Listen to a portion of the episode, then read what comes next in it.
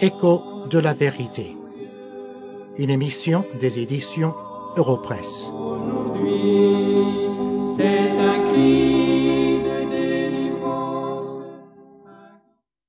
Il est remarquable combien nous pouvons apprendre en regardant un seul passage de la Bible.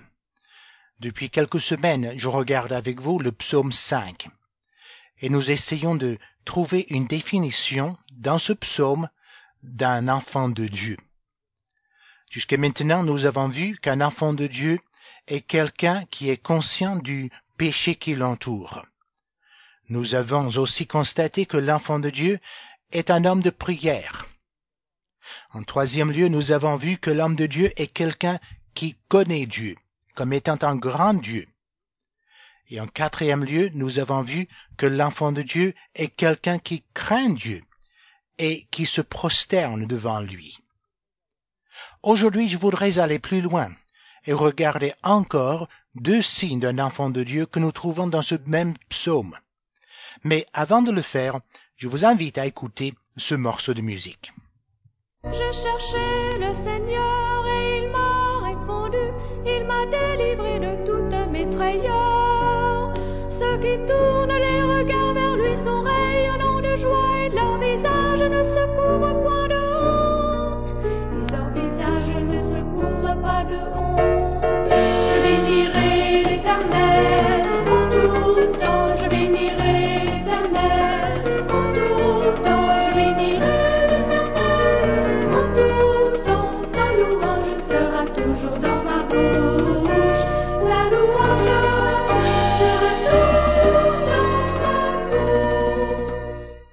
psaume 5 nous dit que l'enfant de Dieu est quelqu'un qui va à la maison de Dieu. Ceci nous le voyons au verset 8. Voici ce que nous y lisons. Une seule petite phrase. Moi, par ta grande miséricorde, je vais à ta maison. Ça, c'est le désir d'un enfant de Dieu. Aller à la maison de Dieu. Aujourd'hui, Dieu est présent par son esprit dans tous ses enfants. Et les enfants doivent se réunir dans une église, une assemblée, toutes les semaines. Ainsi, la maison de Dieu pour nous aujourd'hui est l'assemblée des enfants de Dieu, le culte tous les dimanches. Et l'enfant de Dieu a le devoir et le privilège de se réunir avec d'autres enfants de Dieu dans la maison de Dieu. L'auteur de l'Épître aux Hébreux nous dit, et je lis un verset qui se trouve dans l'Épître aux Hébreux, le chapitre 10 et le verset 25, N'abandonnons pas notre assemblée, comme c'est la coutume de quelques-uns, mais exhortons-nous réciproquement, et cela d'autant plus que vous voyez s'approcher le jour. N'abandonnons pas notre assemblée. Combien il est facile pour les enfants de Dieu de tout simplement abandonner l'assemblée, c'est-à-dire le culte dominical. Ils trouvent toujours autre chose à faire. Il y a des responsabilités de famille. Les mères de famille disent par exemple, Oh, aujourd'hui, je ne peux pas aller au culte parce que nous avons de la famille qui va venir pour le repas de midi, il faut que je reste à la maison pour le préparer. Les pères de famille disent très fréquemment Oh, j'ai travaillé dur toute la semaine, aujourd'hui je voudrais rester un peu plus longtemps au lit, je n'irai pas au culte.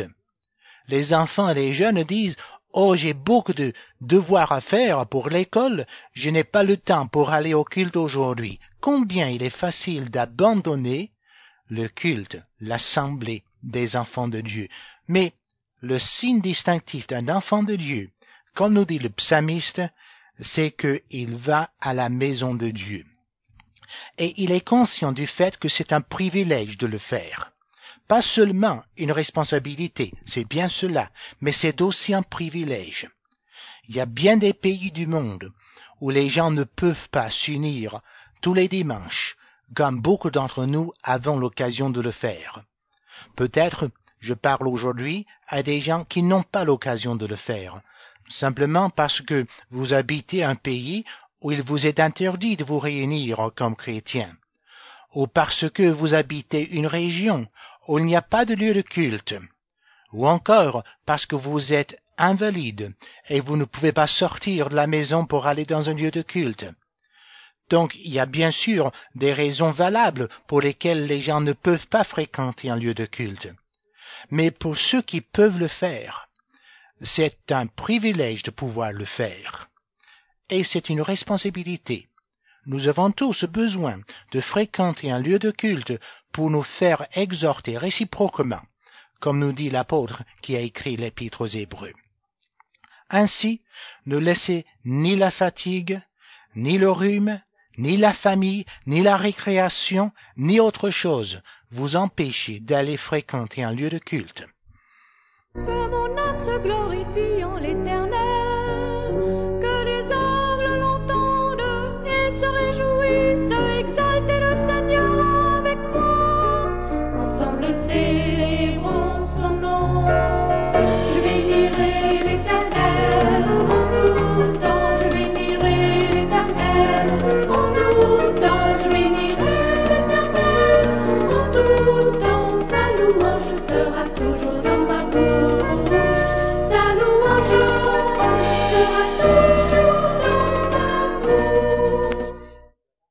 Un autre signe d'un enfant de Dieu, c'est qu'il a confiance en Dieu et se laisse diriger par Dieu. Ceci nous le voyons dans le psaume 5 au verset 9. Voici ce que dit le psalmiste. Éternel, conduis-moi dans ta justice à cause de mes ennemis. Aplanis ta voix sous mes pieds.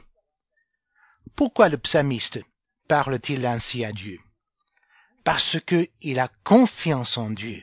Il a confiance en Dieu euh, pour être avec lui même lorsque les gens sont opposés à lui. Il le dit. Conduis-moi dans ta justice à cause de mes ennemis. L'enfant de Dieu aura des ennemis. Les pécheurs qui nous entourent ne nous aiment pas lorsque nous devenons enfants de Dieu. Et la persécution est le lot de tous les enfants de Dieu. Je sais que aujourd'hui je parle à des gens qui passent par les moments difficiles. Beaucoup d'entre vous nous ont écrit pour nous le dire. Des femmes nous ont écrit pour nous dire qu'elles expérimentent des problèmes dans la famille parce que leurs maris ne sont pas convertis.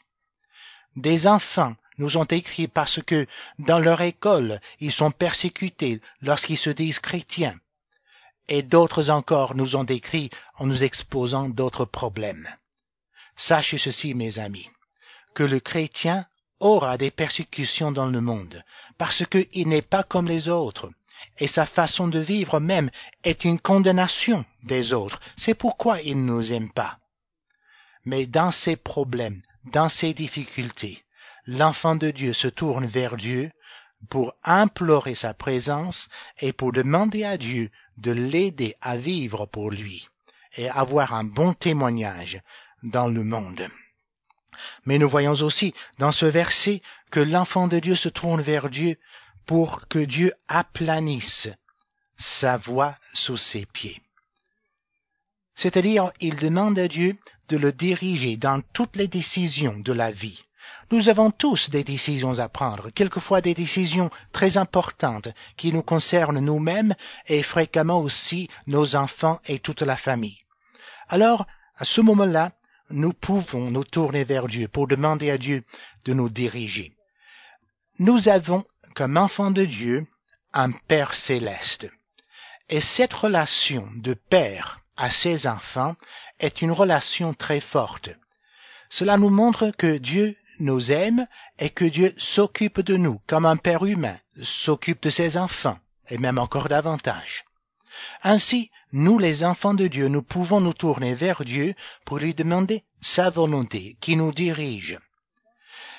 Et dans ces grandes décisions de la vie, et même dans les petites, nous ne devons pas les prendre sans demander la volonté de Dieu. Lorsqu'il s'agit de changer de métier par exemple, ou de changer d'école, ou de prendre une femme ou un mari, nous ne devons pas prendre de telles décisions sans demander la volonté de Dieu. Et où se trouve cette volonté? Dans la lecture de la Bible et dans une vie de communion avec Dieu. Nous avons le Saint-Esprit qui habite en nous. Et lorsque nous vivons en communion avec lui, Dieu nous dirige par son Saint-Esprit pour que nous lui obéissions. Mais aussi Dieu qui est un Dieu souverain en toutes choses, il ouvre devant nous des portes et il en ferme d'autres pour que nous puissions y voir sa main qui nous dirige.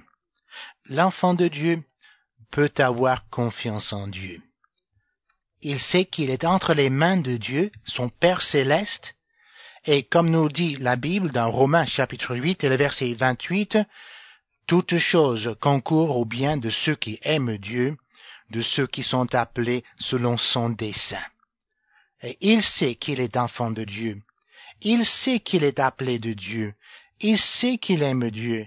Et ainsi, il peut avoir cette confiance que toutes choses, c'est-à-dire les bonnes avec les mauvaises, concourent à son bien. Mais avant de terminer, je voudrais vous poser une question très importante. Êtes-vous enfant de Dieu? Sinon, vous ne pouvez pas avoir confiance en lui. Il ne vous dirigera pas dans sa volonté. Car un jour, vous devrez paraître devant lui comme votre juge. Mais aujourd'hui, nous pouvons vous présenter un message d'espoir, celui de l'Évangile. Si vous vous repentez de vos péchés, si vous vous tournez vers lui dans la repentance et la foi, Dieu vous accordera le pardon de vos péchés et le salut éternel en Jésus-Christ. Vous deviendrez pour la première fois son enfant et vous aurez cette nouvelle relation avec lui, de sorte que Dieu deviendra pour vous un Père est celui qui vous dirige dans toutes choses. Alors venez à lui aujourd'hui.